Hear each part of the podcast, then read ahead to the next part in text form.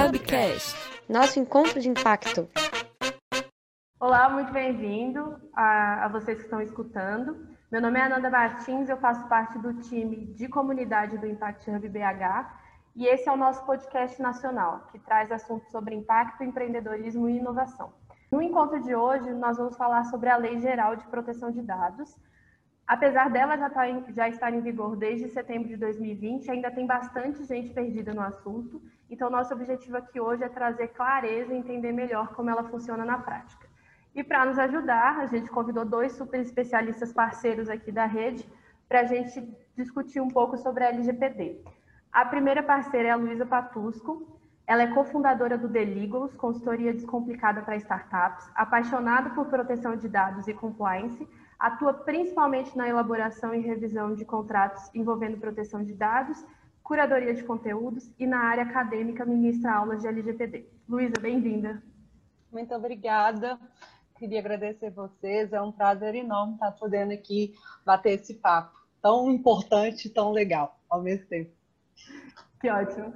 E o, o, segundo convidado é o Tiago Cacheta. Ele é consultor em privacidade de dados e membro da Associação Nacional dos Profissionais de Privacidade de Dados, especialista em segurança da informação e análise de sistema. Muito bem-vindo, Tiago. Prazer, Ananda, estar aqui com você, com a Luísa. Acho que é muito bacana né, essa iniciativa de vocês, tão debatida aí nos últimos meses aí no meio empresarial, principalmente. Então, para entender os impactos, eu acho que é importante a gente primeiro entender o contexto, né, o que é. Então, Luísa, eu vou começar por você. O que é LGPD, a quem ela atinge e por que ela vem se mostrando cada vez mais importante, tanto aqui quanto nas suas versões pelo mundo? Antes de eu falar diretamente o que, que é a lei, eu acho que vale a pena a gente dar um passinho atrás né, para entender esse panorama todo de perguntas que você me fez. Né? A gente é, produz muitos dados diariamente. Eu, você, o Tiago, todos nós, né? A, a, população através das redes sociais, através da tecnologia. E com isso, através dessa quantidade de dados que nós produzimos, as empresas, elas vão, elas utilizam esses dados comercialmente, né? Tem empresas que faturam aí trilhões de dólares por ano, né? E aí eles traçam nossos perfis, né, para ver qual que é o produto mais indicado que eu tô querendo ali naquele momento. E a gente não tem consciência disso. A gente não sabe que isso acontece, na verdade. As coisas foram, né, com a indústria 4.0, com a economia 4.0, a tecnologia foi avançando de uma forma tão rápida que a gente não conseguiu ali um aplicativo que eu compartilho fotos, ele traz um gráfico com métricas enormes sobre mim e eu não estou nem sabendo disso. Então, a, isso acaba indo privando a gente da nossa privacidade, mesmo sem a gente saber, da nossa liberdade termos, às vezes, de escolha, às vezes eu acho que eu estou escolhendo determinada coisa e eu não estou, eu estou sendo ali influenciado, às vezes positivamente, mas nem sempre. Né? Nós temos aí o caso, por exemplo, né? um filme super interessante para quem quiser aprofundar sobre esse tema de privacidade, é o filme Privacidade Hackeada.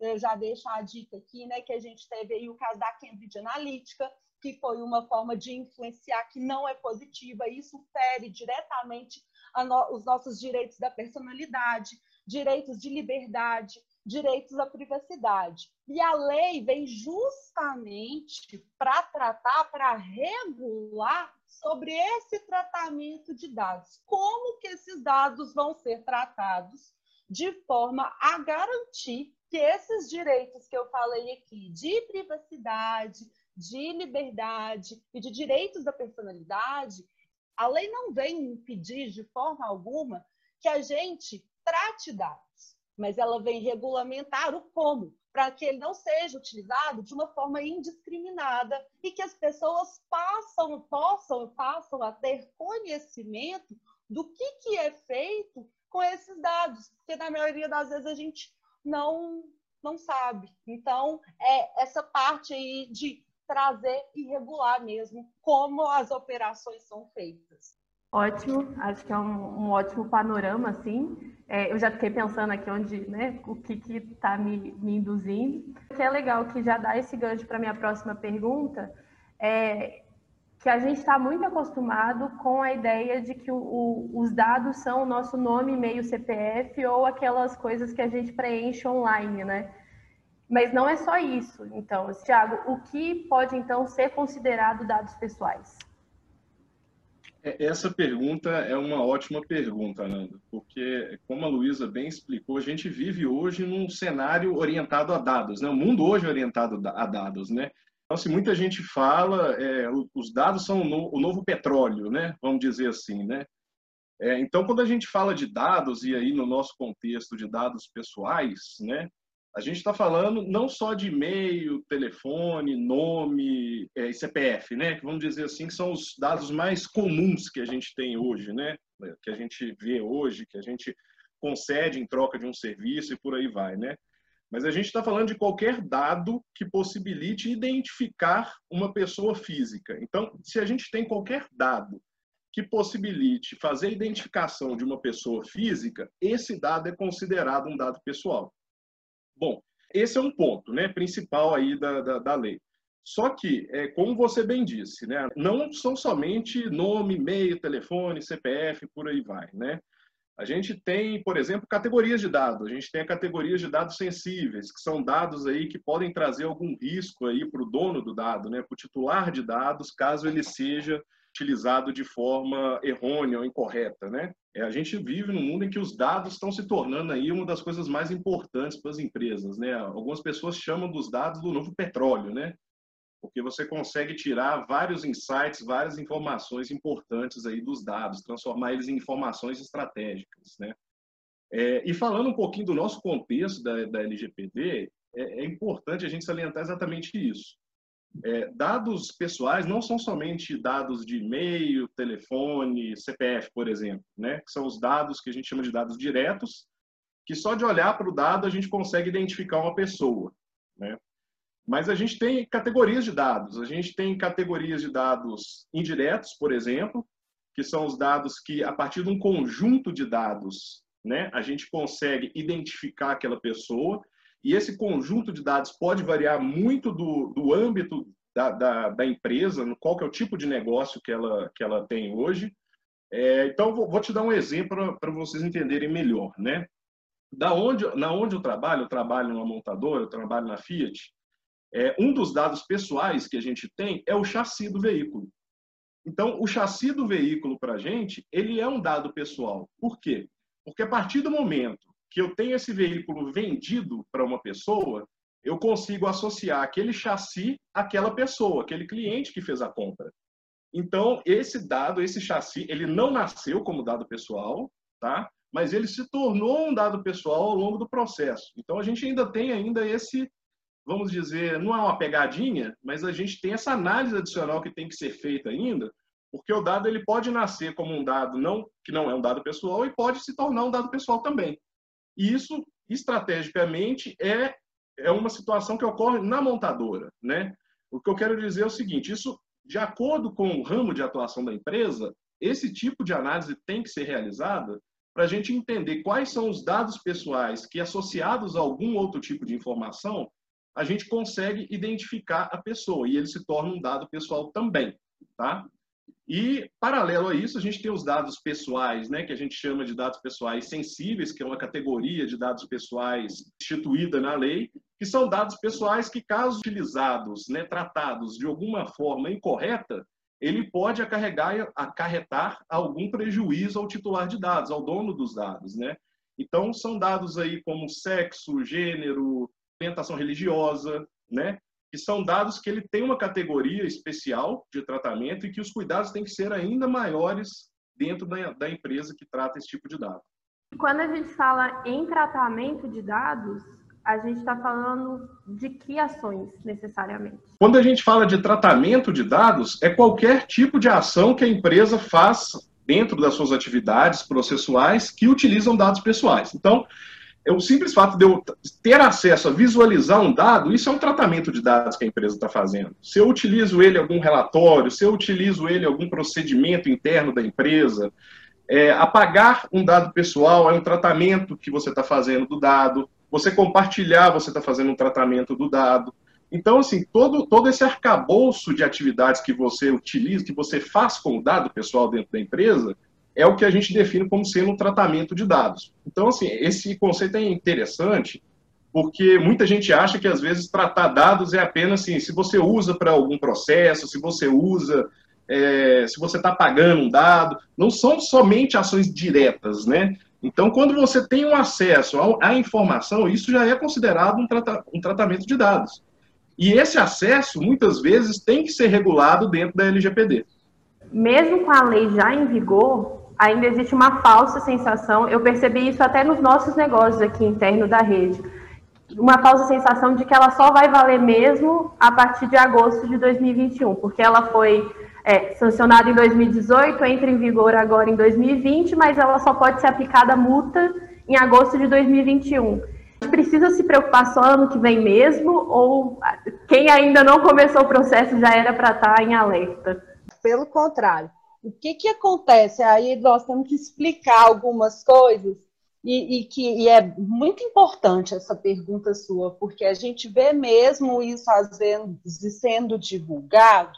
O que, que é? Esse ano né, virou uma novela, essa vigência da, da, da LGPD. Ela foi, não foi, ficou sem saber se ia, se não ia, e o que, que foi postergado para agosto de 2021 são as sanções administrativas. O que, que, são essas sanções administrativas? São as sanções que a autoridade de proteção de dados vai aplicar nas empresas, pode aplicar nas empresas que estão em desconformidade. Só que toda a parte normativa da lei já está em vigor. Então, se hoje eu descumpro, por exemplo, se eu for falar que a gente estava falando, né? A gente falou de tratamento, a gente falou de dado pessoal, né? É, o dado pessoal, essa lei, ela é voltada, né? Para o titular pessoa física, né? Ele não é dado de pessoa jurídica, não entra dentro dessa, dessa esfera. Né? As empresas, o profissional autônomo também que trata de dados pessoais, né, da pessoa natural, da pessoa física, precisa estar atento. Então, ela abrange aí todas essas pessoas e como o Tiago falou, é um tratamento, né? É, é, é, esse conceito é muito amplo de tratamento. Então, vai desde a coleta até a eliminação, descarte definitivo, passa por qualquer procedimento. E aí, dentro disso tudo, eu entro numa parte que chama direitos dos titulares. E esses direitos dos titulares, por exemplo, eles já podem ser exercidos hoje. O titular, eu posso bater na porta de uma empresa que trata meus dados e fazer uma requisição para ele. E se eu fizer essa requisição, a lei vira e fala assim: a empresa ela tem que me responder. Ela tem dois tipos de forma de responder.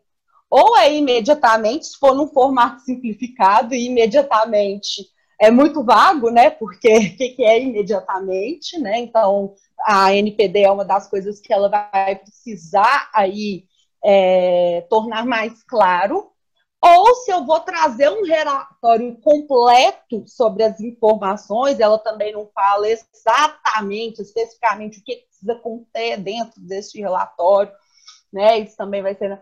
Mas dentro de um prazo de 15 dias. E é a partir do momento que eu envio essa solicitação, não é a partir do momento que eu recebo, né? Isso é uma diferença é, da lei europeia, por exemplo sabe? Então, eu tenho 15 dias e se eu não cumprir isso, eu já descumpri e eu posso titular, ajuizar uma ação. A gente vê aí o, o Ministério Público do Distrito Federal tem feito um trabalho assim muito bacana perante assim as empresas é, já com relação à proteção de dados. Já tem decisões, tem, né? O Tribunal de São Paulo já deu algum, já deu uma decisão até de uma ação anterior, num caso de consumo, mas ele acaba citando, né, a, a Lei Geral de Proteção de Dados.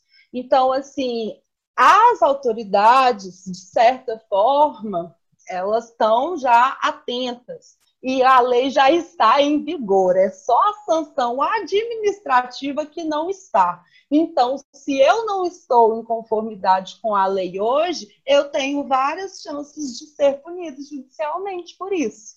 E isso, dependendo do porte da empresa, dependendo do tamanho dela, dependendo do volume, eu posso quebrar uma empresa, eu posso, é, a minha reputação, eu vou começar a me desvalorizar, eu posso, isso pode impedir, isso é muito importante falar, né, dentro desse contexto todo nosso aqui. Uma das, uma das razões que o Brasil tanto queria ter essa lei geral de proteção de dados é porque ele tem muito interesse de fazer parte da OCDE. E a OCDE é, exige que tenha aí a Lei Geral de Proteção de Dados. Então, isso tudo influencia com questões de investimento. Então, se eu estou em conformidade com a lei, eu tenho uma, uma probabilidade grande de receber um investimento do que aquela empresa que não está em conformidade. Então, tem que desassociar essa questão de ah, a sanção da NPD é só a partir de 2021, então eu ainda tenho tempo. Não, você não tem, você já está atrasado. A verdade é bem essa. Você já está atrasado e já precisa, assim, se não tá, se não começou, já pode começar a partir de agora, a partir de hoje, porque eu dei aqui não só penalizações, mas eu dei aqui também outras questões, outros atributos que são interessantes para você estar adequado à lei. Legal, agora que a gente já deixou as pessoas preocupadas, as que não estão adequadas, vamos pensar aí no processo, então. Na nossa conversa para o encontro, né, Tiago, a gente falou muito como tem essa impressão que a LGPD é você organizar lá o termo de responsabilidade e os cookies no site de aceitação, para que, que isso já é o suficiente para essa adequação correta à lei. Mas eu acho, e aí a gente conversou que isso não é o suficiente, né? Então, quais são os principais passos nesse processo de adaptação para as empresas, assim? Ananda, até antes de, de responder a sua pergunta, eu vou até deixar aqui uma fonte de consulta pública aqui para corroborar o que a Luísa falou. O próprio site da RNPPD ela traz hoje um local de consulta pública das autuações judiciais baseadas, na LGP, baseadas não na LGPD, em privacidade de dados. Lá tem uma lista de todas as ações judiciais né, baseadas em privacidade de dados. Vocês vão poder ver lá que não são é, autuações baseadas na LGPD.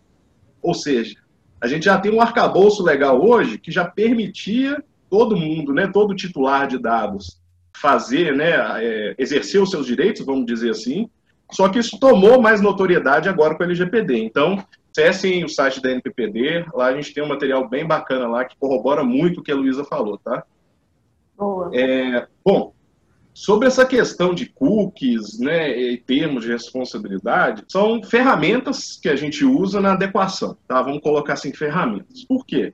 Isso é a parte final da, de todo o processo de adequação, né? O que, que a gente vai fazer né, com aquilo que a gente encontrou. Então, quando a gente vai fazer um processo de mapeamento, tem, tem várias, é, é, várias vertentes que a gente pode seguir no processo de adequação da LGPD. Tá? Uma delas, que, que é muito usada, é, é, a questão da gente fazer um mapeamento baseado em entrevistas. Né? Então, qual que é, é, é o objetivo disso? Né? A gente tem que identificar, primeiro, se a empresa trata dado pessoal. Né? Eu acho difícil a gente achar uma empresa hoje que não trate dado pessoal. Todo mundo hoje trata dado pessoal de alguma forma seja em maior escala ou em menor escala, né? É, então, identificado isso, a gente tem que fazer um, um, trabalho dentro da empresa de identificar onde esses dados pessoais estão dentro da empresa, né? Então, para fazer isso, uma das metodologias que são utilizadas é, é fazer entrevistas com os donos de processos, né? É, e isso pode ser feito de diversas formas. A gente muitas vezes envia para ele um, um pré-formulário, um pré-formulário, na verdade, pré-entrevista para ele, que ele preenche algumas informações, né, se o, qual é a descrição do processo dele, o que, que ele faz, se ele compartilha dado ou não, que ele serve como uma base para a gente fazer uma entrevista ou presencial e agora mais à distância, né, porque agora essa questão da pandemia, mas quando eu fiz o projeto de implementação na Fiat, a maioria das entrevistas foram presenciais. Então a gente fez muitas, centenas de reuniões presenciais, com todo mundo. Logicamente, não só eu, a gente tinha um time de projetos e tudo mais. Bom, uma vez que a gente identificou aonde estão esses dados pessoais, a gente tem que fazer uma análise de risco em cima deles. Né? O que é essa análise de risco? A gente já identificou que a empresa trata dados pessoais já identificou aonde estão os dados pessoais, então a gente tem que fazer uma análise se aquele processo ele tem algum gap relacionado à lei. Então, a gente faz esse, toda essa análise de risco para ver em qual ponto da lei a gente tem um risco, seja um risco por falta de transparência, falta de consentimento, é, ou medidas de segurança mesmo, são analisadas também. Né? E, em paralelo a isso, a gente tenta adequar os processos às bases legais. Né? A gente tem algumas bases legais que são as justificativas que a empresa tem para fazer o tratamento de dados. Né? Então, é bem isso, é a justificativa, que são várias. Né? A gente tem legítimo interesse, tem consentimento, né? tem a questão da obrigação legal, a gente tem várias bases legais que a gente pode inserir para justificar o nosso tratamento ao dado. Então, a gente faz essa classificação também. Tá? Feito essa classificação, realizada a análise de risco, a gente sai ali com alguns planos de ação, né, que são planos que vão visar adequar aquele processo à LGPD. Então, a gente tem uma série de riscos elencados, com processos e tudo mais, e aí a gente tenta implementar mecanismos, que aí os mecanismos podem passar por, essas ferramentas que você citou aí agora há pouco, como cookies, como os avisos de privacidade ou termos de responsabilidade, que vão ser os fatores que vão adequar aquele processo à lei. Então veja que o que a gente está falando é basicamente da parte final do processo, né? A gente não consegue simplesmente colocar lá assim, falar, vou colocar um termo de responsabilidade aqui, ou um termo de privacidade, né, uma política de privacidade, e eu estou adequado para o LGPD. Não, para você saber o que você vai colocar dentro dessa política, você tem todo um trabalho de back, em background que você tem que fazer para você chegar às conclusões que vão te levar a redigir a sua política. E a mesma coisa com os cookies. Né? Se a gente fosse pegar os cookies, por que, que os cookies hoje estão tão falados, né? E todo lugar que a gente entra tem um botãozinho lá para a gente clicar nele, aceitar ou não aceitar, alguns mais bonitos que outros, né? Alguns te possibilitam escolher mais opções, outros menos opções, porque o cookie ele é considerado um dado pessoal, né? Os websites hoje coletam várias informações e elas possibilitam que você identifique um usuário. Então, é, esses processos eles são todos mapeados lá atrás para a gente chegar lá no final na ponta e falar assim, olha, para eu estar tá conforme aqui com, com, a Lei Geral de Proteção de Dados, eu tenho que implementar aqui uma política de cookie. Eu tenho que dar opção para o cara, é, para a pessoa, para o titular de dados, deixar que eu colete ou não o dado dele. Eu tenho que contar para ele a finalidade para a qual eu estou coletando aqueles dados. Isso é transparência, é o conceito de transparência. A gente tem que dar transparência para o titular de dados. Né? Não é simplesmente a gente aplicar políticas, é, aplicar é, cookies, né, mecanismos de cookies. É todo um processo que tem que ser realizado lá atrás, que é um mapeamento de dados, que é um trabalho bem meticuloso, né, porque a gente tem que realmente entender o funcionamento da empresa orientado a dados pessoais. E depois desse trabalho, a gente realmente sai com alguns planos, que são os gaps que a gente chamou, que são os pontos que a gente tem que implementar alguma solução, seja ela alguma solução tecnológica, uma solução de governança, para mitigar aquele risco. Então, é, quando a gente fala que muita gente né, realmente só, só enxerga a política de privacidade ou cookie, que é o que realmente chega para a gente né, de forma mais transparente, fica parecendo que a LGPD é isso. Ah, não, o que, que eu tenho que fazer para adequar o meu site? Não, cara, não é adequar o seu site. Você tem que se adequar à LGPD, não é adequar ao seu site. Então, a gente ainda tem muito distorcido isso na cabeça das pessoas. E é isso que a gente tem que tentar elucidar de uma forma mais clara, E a LGPD ela é uma lei e o processo de adequação é um processo é, muito meticuloso, é um processo muito detalhista, em que a finalidade dele é estar adequado com a lei, a lei mas para a gente chegar lá, estar adequado, implementar políticas de cookie, implementar políticas né, de privacidade, a gente tem que percorrer um longo caminho que vai depender muito do tamanho da empresa, né, do ramo de atuação de, da empresa. Né? Não é tão simples assim a gente mensurar o trabalho se vai ser maior ou menor numa empresa para a gente chegar no final e ter esses mecanismos implementados que vão nos garantir a conformidade com a lei.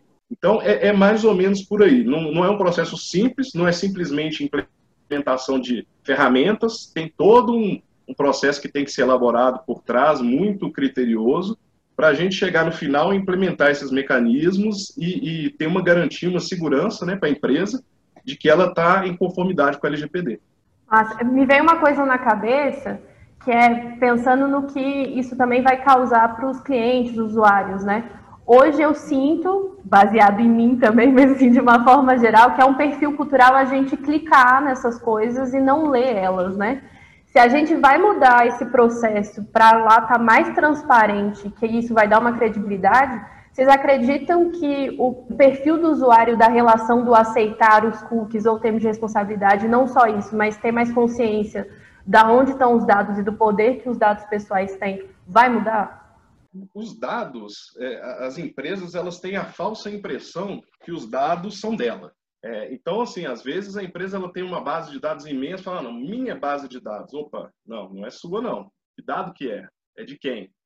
Né? Como é que você conseguiu esses dados? Dados pessoais não são da empresa, eles são do titular de dados. É meu, é seu, é da Luísa. E a gente espera que, que a lei, apesar da gente já ter falado né, que o titular de dados ele já poderia ter exercido esse direito anteriormente, baseado em outras legislações, é, a gente espera que com a LGPD isso realmente tome forma, né? que gere uma conscientização maior nas pessoas que aquele dado dela ali é um dado que tem valor.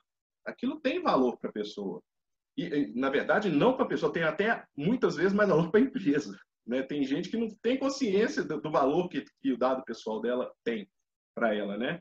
E o que acontece é, é que antigamente a gente tinha muitas cláusulas, muitos contratos, muitos avisos, que eram aquelas páginas imensas, né, com letras miúdas, contratos, aquela aquilo de uma forma que você, como leigo, né, eu, por exemplo, né, que, que não sou especialista jurídico, né, eu não entendia nada. Você pega, você vai ler, fala, nossa, não entendi nada.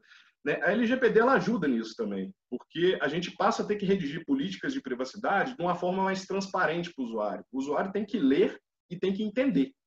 Não é simplesmente a gente colocar uma política de privacidade com 40 páginas, fonte 10, por exemplo, sem espaçamento, que vai gerar aquele livro de letras miúdas e que a pessoa vai ler e não vai entender nada. A gente tem que escrever políticas de forma transparente, a gente tem que passar transparência para o usuário. Então, eu acho que a lei vai ajudar muito nisso e pode também, diante aí da, da, das inúmeras notícias né, que, que estão saindo agora ultimamente, dá mais, deixar as pessoas mais curiosas para saber o que está acontecendo, né? Então, assim, isso vai desde um simples fato aí de uma drogaria pedir um, um CPF sem a, aparente justificativa, até mesmo as outras decisões do seu dia a dia, tá? Vou te dar um exemplo. O que, que a gente espera que aconteça? A gente espera que as pessoas passem a olhar para a questão de dados pessoais, né, na rua mesmo, nas atividades do dia a dia dela. Eu realmente, hoje eu trabalho com dados pessoais, mas é, eu, eu, já meio que criei essa cultura. Né? Então, dando um exemplo que eu falei que ia dar, eu fui fazer um exame, fui tirar uma radiografia num laboratório, e quando eu fui pegar o exame que estava pronto, tinha um caderninho em cima da bancada, e aí o caderninho, o, a pessoa que entregava os exames, ia colando as etiquetas dos exames para você assinar em cima.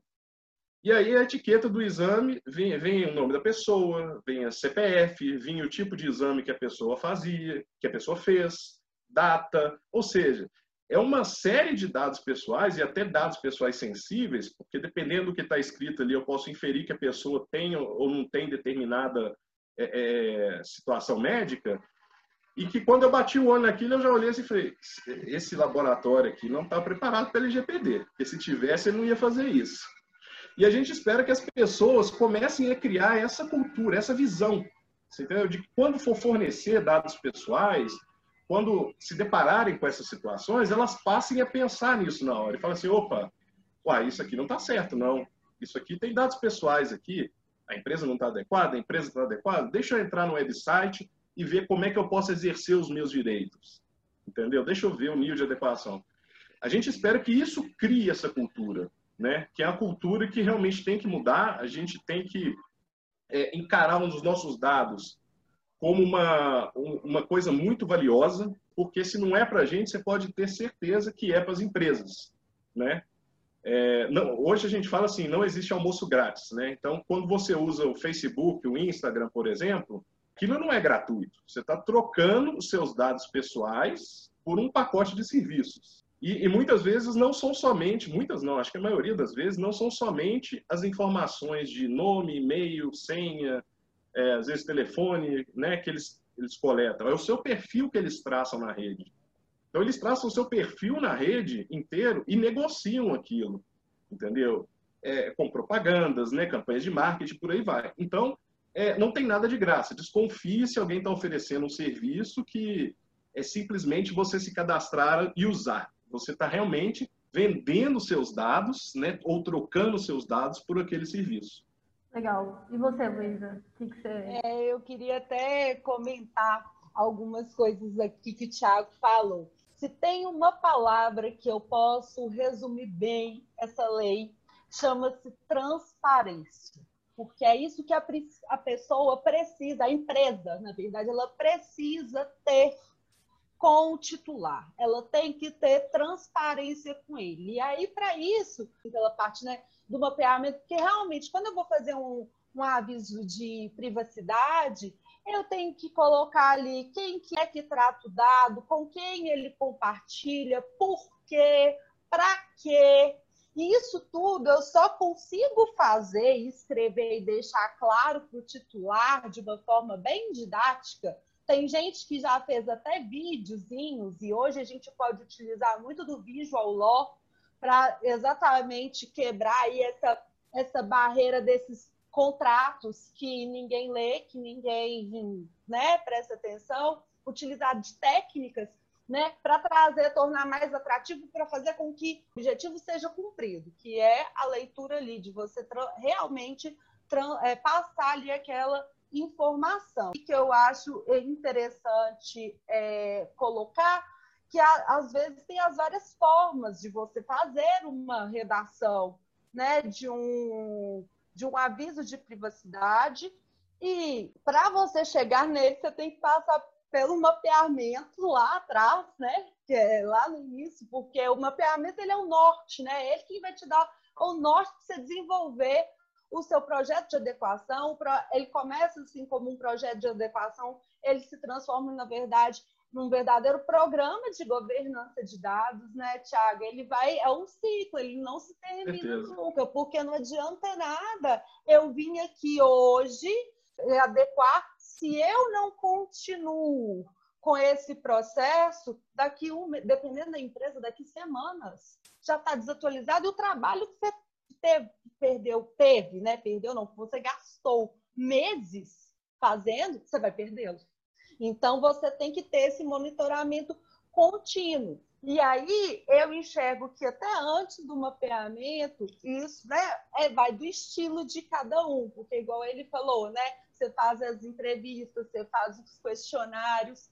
Eu acho que é muito importante você ter um treinamento de conscientização para explicar para as pessoas o que, que é aquilo ali, para que funciona, para facilitar na hora delas irem respondendo os questionários. E aí eu acredito, né, que isso já começa a conscientização das pessoas, que eu colaboradora, por exemplo, de uma empresa, eu sou um titular de dados, né? Então, eu tô a partir do momento que eu estou passando aquele treinamento ali, eu já estou começando a conscientizar. E aí eu vejo notícia, notícia de vazamento agora nessa pandemia, todo dia tem uma Então começa, você começa a ver isso, aí você, você conversa com, com, com o seu vizinho, seu vizinho, às vezes a empresa que ele trabalha ainda não está adaptada, mas você já passou, você conversa, e acho que a gente aqui, eu, Tiago, você, Ananda, né, Impact Hub, as empresas,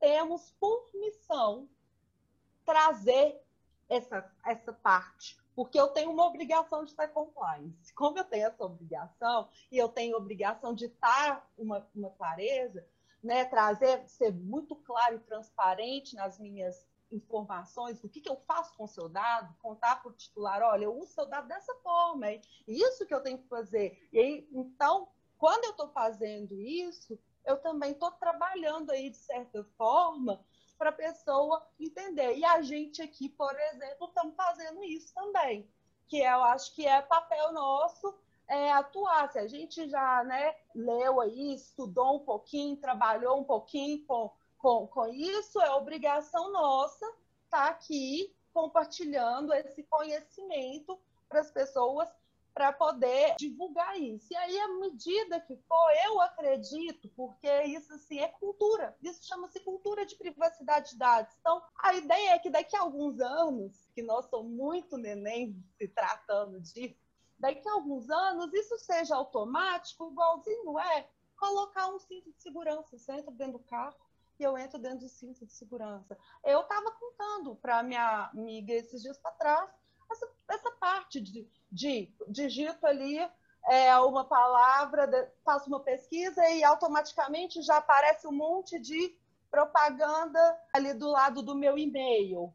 Como é que funciona? Eu expliquei para ela, né, que tem um leilão virtual e tal. Ela, então acontece o leilão dos meus dados? Eu falei, acontece. Então isso nas suas conversas informais, você começa ali a demonstrar, a compartilhar o que está acontecendo, porque é isso, né?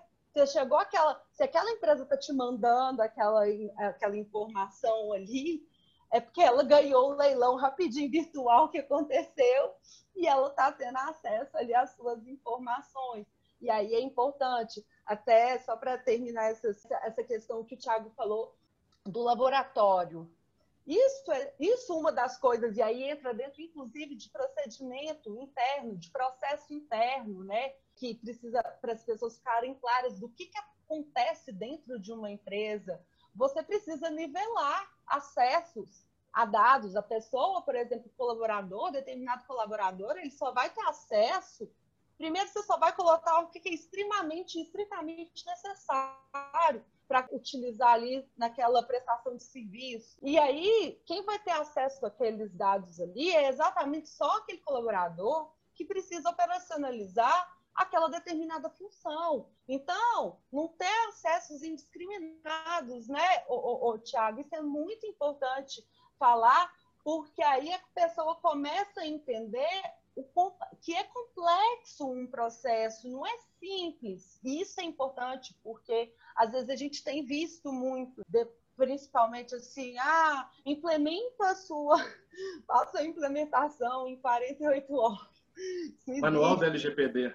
É, isso não existe, gente. Não existe. Isso varia. Varia de, do porte da empresa, do volume de dados. A empresa pode ser pequena, mas ela pode tratar um volume imenso de dados. É, é, é, depende de várias condicionantes que precisam ser feitos. Então, realmente, tem que ter uma, tem que fazer uma análise primeiro para fazer exatamente ter uma noção do que, que é para poder adequar, fazer a adequação de forma é, precisa, porque não adianta também você passar por um processo de adequação e depois você ter que gastar refazendo. Isso é muito importante também. É uma, uma dúvida que me surgiu assim, que é vai ser a próxima pergunta, é que hoje é muito comum dentro da área da comunicação você contratar empresas para fazer o marketing para os seus, seus produtos, negócio, essas coisas, né? E aí tem dois pontos. O primeiro é eu capto os dados, eu posso passar para uma empresa fazer o marketing do meu negócio, então é muito comum você contratar. Eu ainda vou poder fazer isso, mesmo se eu deixar transparente para os negócios,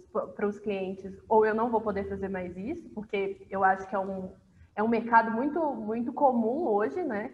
E a outra é, se os dados vazarem a partir do meu fornecedor, de quem é a responsabilidade, porque eu acho que esse é um ponto importante para a gente entender também que existe uma cadeia para os dados que a gente coleta, né?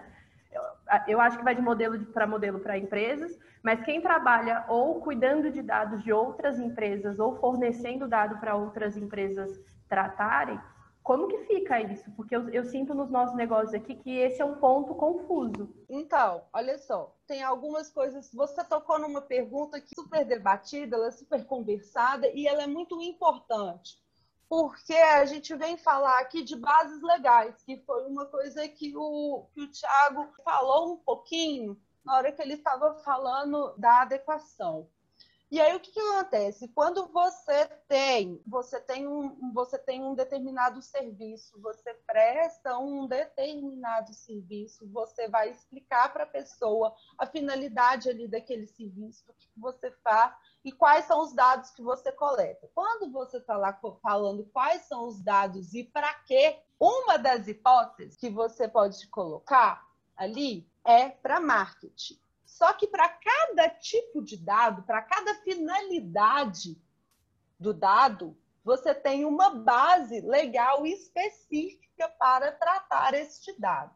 Então, tem dados que são essenciais para eu executar o contrato. Tem dados, então eu vou lá e vou justificar: olha, estou fazendo essa compra aqui, vim aqui no site, entrei no site, estou fazendo a compra no site eu preciso dos dados cadastrais, endereços, você precisa de um único endereço, você não precisa, por exemplo, de vários endereços da pessoa.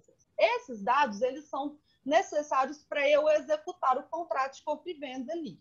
Tá? Que eu preciso emitir nota fiscal, posso permanecer com esses dados por um tempo, porque eu tenho um cumprimento de obrigação legal ali, depois eu posso exercer exercício regular de direito, enfim, tudo depende do momento, do propósito, da finalidade. No caso do marketing, específico, existem alguns posicionamentos. O que eu entendo é o seguinte: por exemplo, eu tenho com você um contrato. Eu lá no meu aviso de privacidade, eu estou, eu já sou sua cliente. Eu vou justificar, eu vou legitimar o meu tratamento no legítimo interesse. Se eu já sou sua cliente, se eu não sou sua cliente, eu não tenho relação nenhuma com você, aí eu teria que utilizar o consentimento.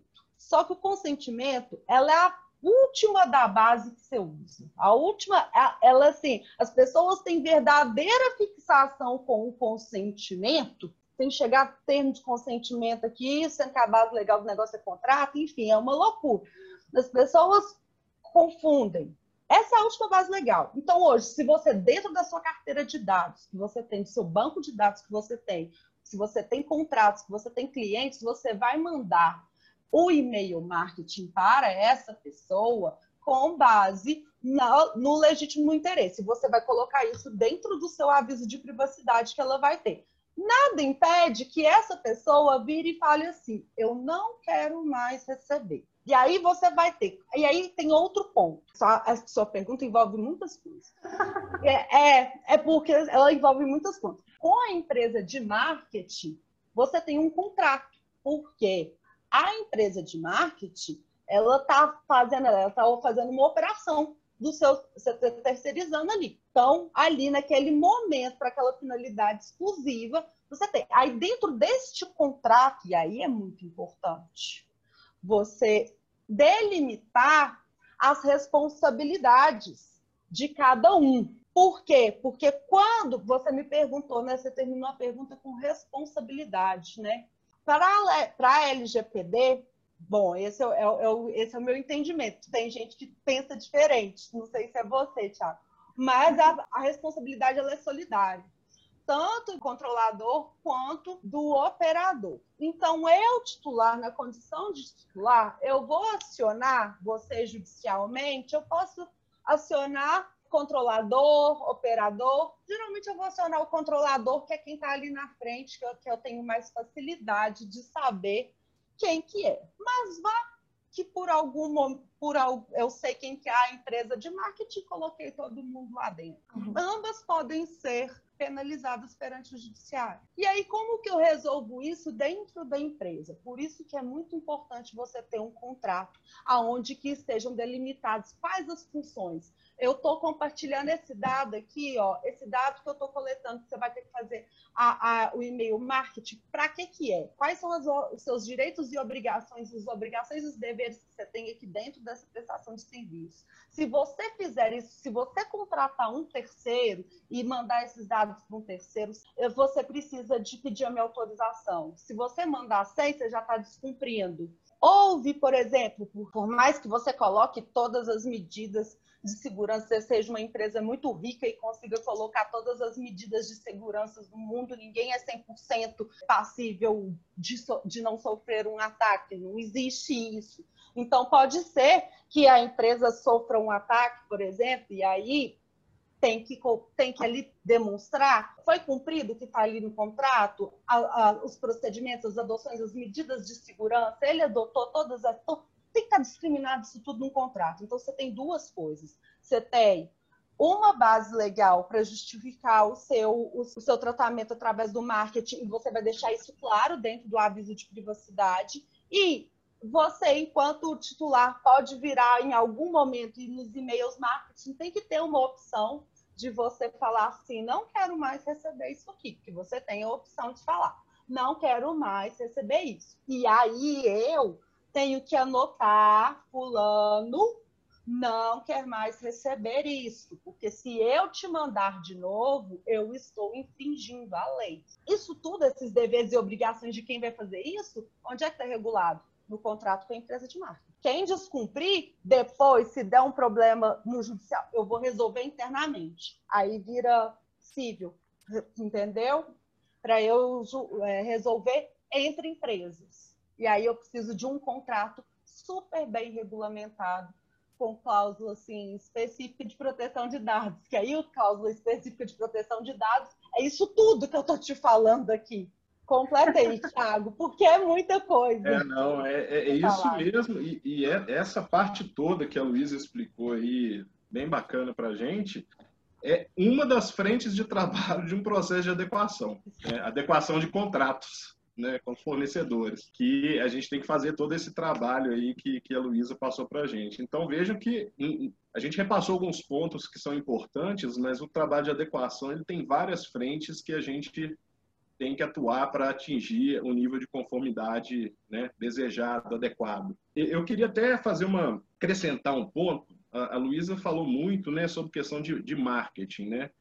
Eu acho que vale aí é, para deixar as empresas mais atentas com relação a, a, essas questões de marketing, temas relacionados com compra e enriquecimento de base de dados. A gente falou de um caso que a, que a Luísa explicou muito bem sobre a relação de um, de um e-mail de marketing para um cliente que já é seu, né? Então, é, é você pode enviar um e-mail para a pessoa, né, baseado em, em base legal sem seu consentimento. Mas existe um mercado, né, muito grande que é a relação de compra, venda e enriquecimento de base de dados para principalmente campanhas de marketing. E aí essa é uma boa pergunta, como é que fica isso com a LGPD, né? Porque as empresas estavam acostumadas a comprar segmentações de dados. Então, por exemplo, ah, eu quero fazer uma campanha para atingir a classe médica, pai de família, da faixa etária X a Y, ou seja, isso tudo é vendido hoje. Quer dizer, eu espero que não seja vendido de uma forma como era antes da LGPD, mas isso era vendido descaradamente, né? E as empresas simplesmente compram aquilo ali e usam. Só que com a LGPD não é tão simples assim mais, né? Você tem que saber de onde está vendo dado.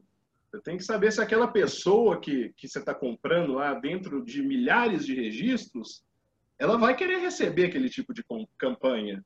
Então, é, hoje está tendo assim, e, e, eu já vi vários exemplos disso, as empresas que trabalham né, com, com essa questão de segmentação de bases, venda de bases né, segmentadas, elas estão com um problema enorme. Por quê? É, o que muitas falam tá, é, é, que elas obtêm os dados de fontes públicas. É, esse é o discurso que eu ouço assim, bastante. Ah, não, a fonte é pública. Aí você pede para a pessoa, fala, gente, mas o que é uma fonte pública? Ah, não, o que está na internet. Peraí, como assim? Como assim? Não quer dizer que você pode fazer um, um, uma consulta no site da Receita, que você pode pegar aqueles dados lá e usar para outra coisa. Entendeu? Então, é, é, esse ponto acho que as empresas têm que. E aí, Luiz, se você quiser até complementar também, é, vale um cuidado adicional, muito cuidado aí com compra e enriquecimento de base de dados, principalmente para ações de marketing. Se você não souber a origem dos dados, se a pessoa não tiver um consentimento daquelas pessoas que ela está vendendo a base, por exemplo, entendeu? Não é simplesmente comprar e usar, né? Muito cuidado com isso. Isso. Tiago tocou num ponto assim, super importante mesmo porque nesse caso que vão fazer com que as pessoas que ainda não se adaptaram estejam também em conformidade com a lei. Por quê? Porque como você tem uma responsabilidade solidária, se você está comprando um dado de uma pessoa, que, por exemplo, nesse caso seria o consentimento. Porque é o que ele falou, ah, público, dado público. Mas espera aí, não é porque o dado é público que você não tem que tratar ele conforme a LGPD, não. Você tem que tratar ele conforme a LGPD, você não está isento, não. Então, são coisas que realmente a gente precisa é, ir conversando mais sobre mesmo. Eu preciso, nesse caso aqui, de um consentimento. Assim, como que uma empresa vai fazer a gestão de um consentimento de um banco de dados milhões de pessoas porque fazer gestão de consentimento, que é uma base legal, não é fácil. Então, por isso que a gente brinca que é a última que você usa, entendeu? Que você tiver que usar e o povo está aí mandando com termo de consentimento para a gente assinar. Por quê?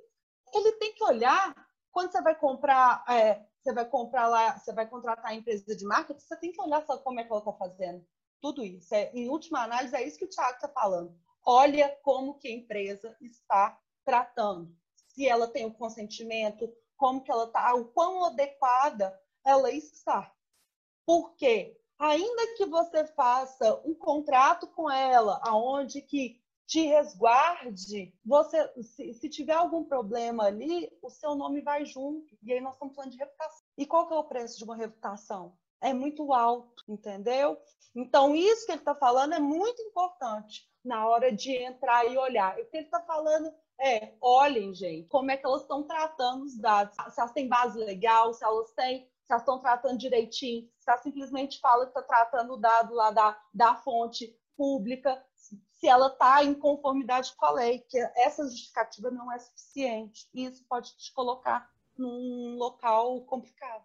Não, o tempo passou meio voando, agora que eu reparei no horário. Eu tinha mais algumas perguntas, assim, mas eu vou fazer porque eu acho que ela é importante, pelo menos para saber, assim. Mas realmente, Thiago, dá para fazer uma sequência de podcast falando sobre LGPD do marketing, LGPD, cada adequação, né?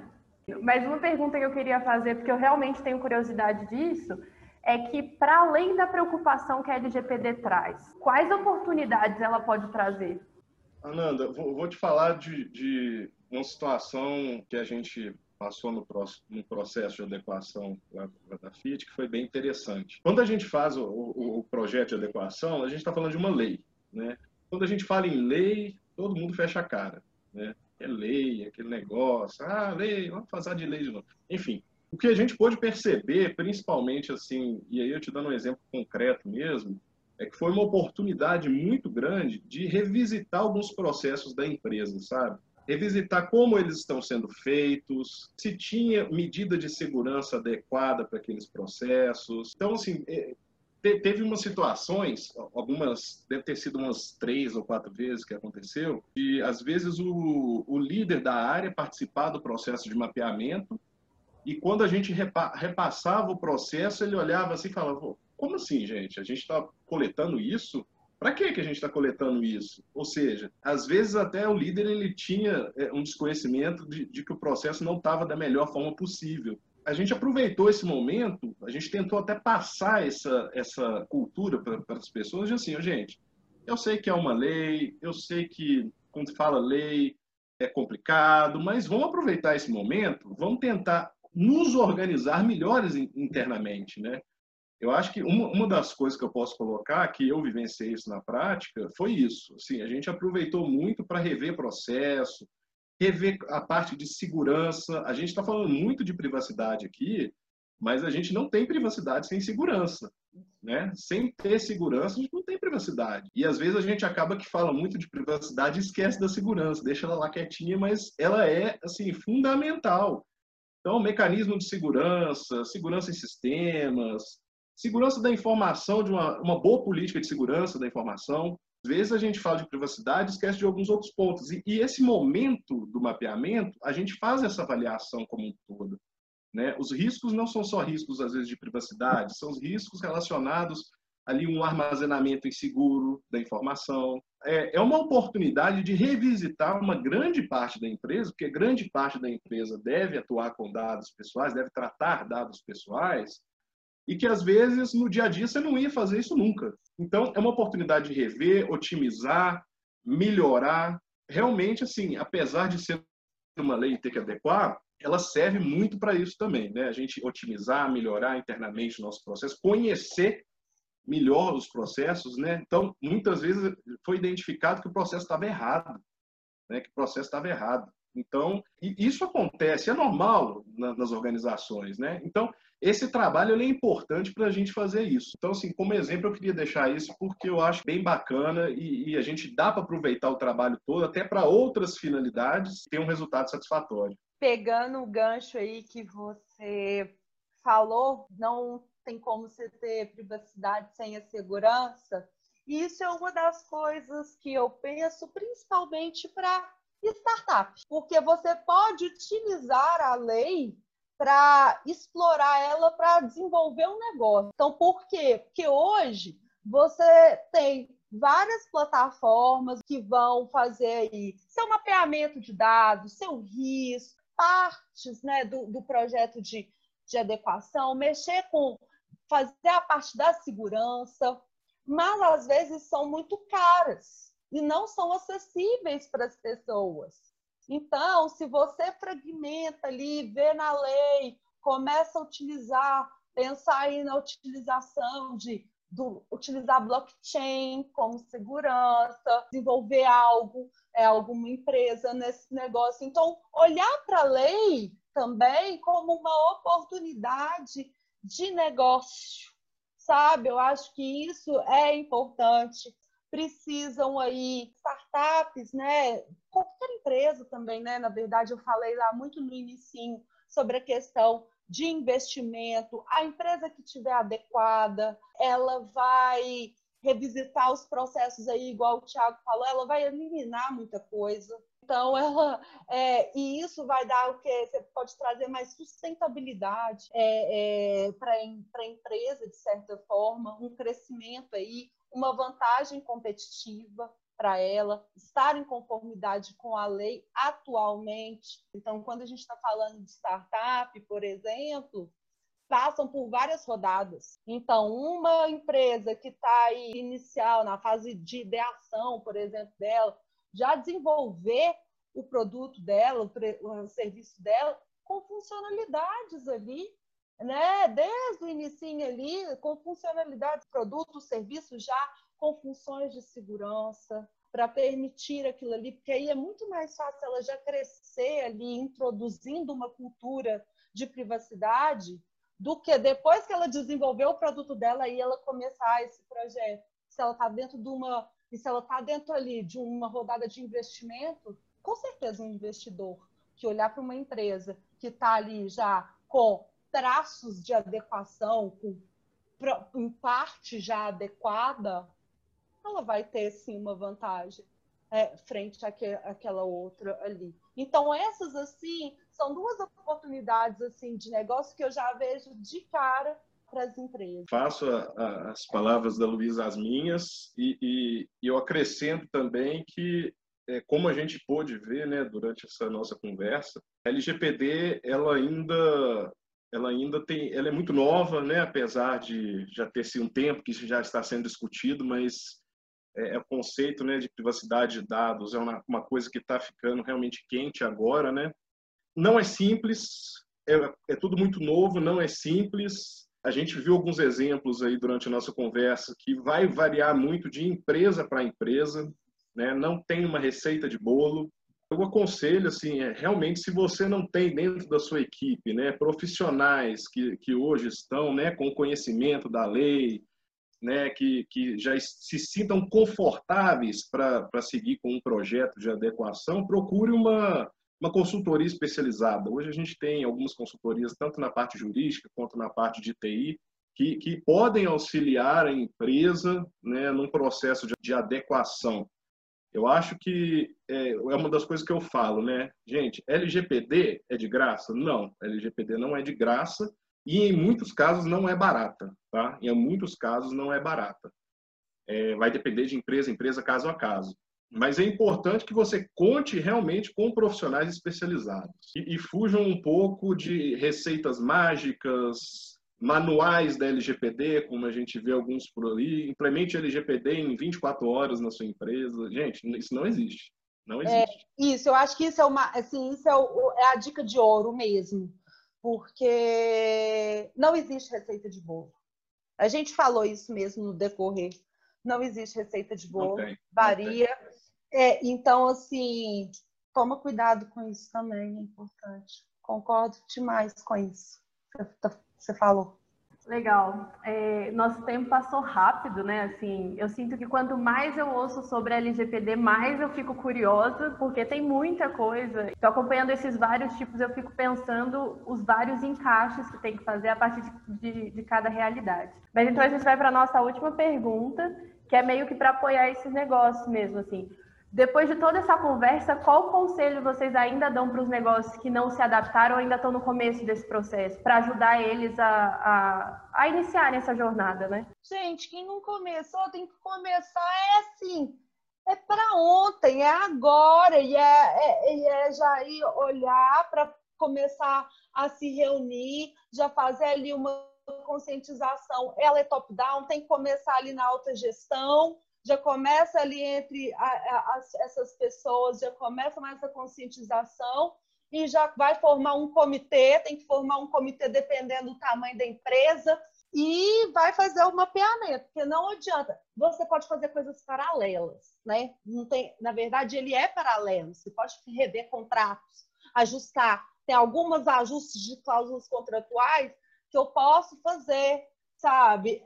Mas precisa acelerar isso aí. Uma coisa que eu acho que, assim, pelo menos um procedimento para responder titular e uma pessoa treinada para responder titular tem que ter, porque o prazo da lei é muito curto. Então, você precisa aí é, de ter pelo menos uma pessoa treinada. Não acho que o saque, quem é do saque, é o melhor para fazer, ficar misturando isso com saque, porque às vezes a gente vê muito as empresas colocando isso de responder titular dentro do saque. Se for fazer isso dentro do saque, põe uma área dentro, separa, uma sub-área, uma, uma pessoa específica para isso.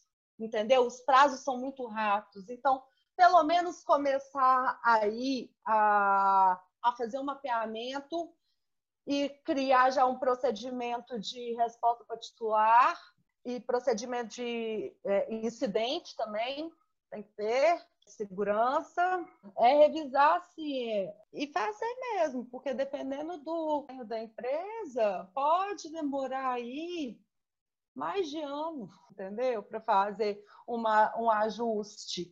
Então, é para ontem. Se você não começou, você comece agora. Essa é a dica, na verdade. Bom, Muitíssimo obrigado. Aprendi mais um tanto hoje. Tô doida para chegar pro time do Hub e falar, gente, tem umas coisas novas aqui para vocês. Mas eu quero agradecer demais os convidados, a The Legals, da Luísa, já é uma parceira nossa, já é o segundo projeto que a gente faz juntas.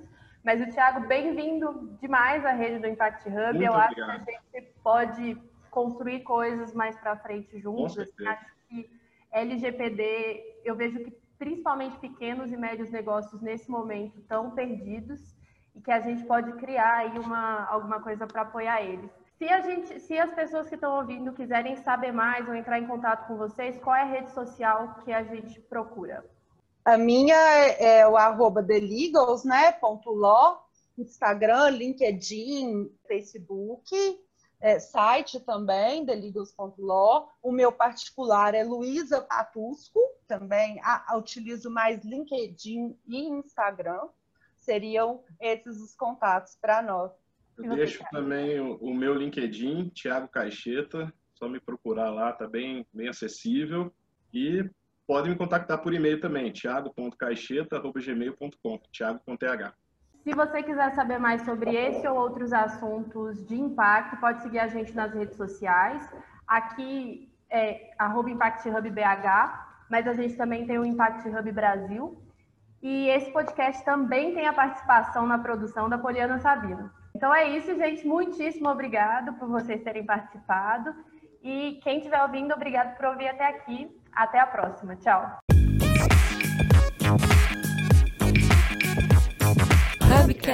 Nosso encontro de impacto.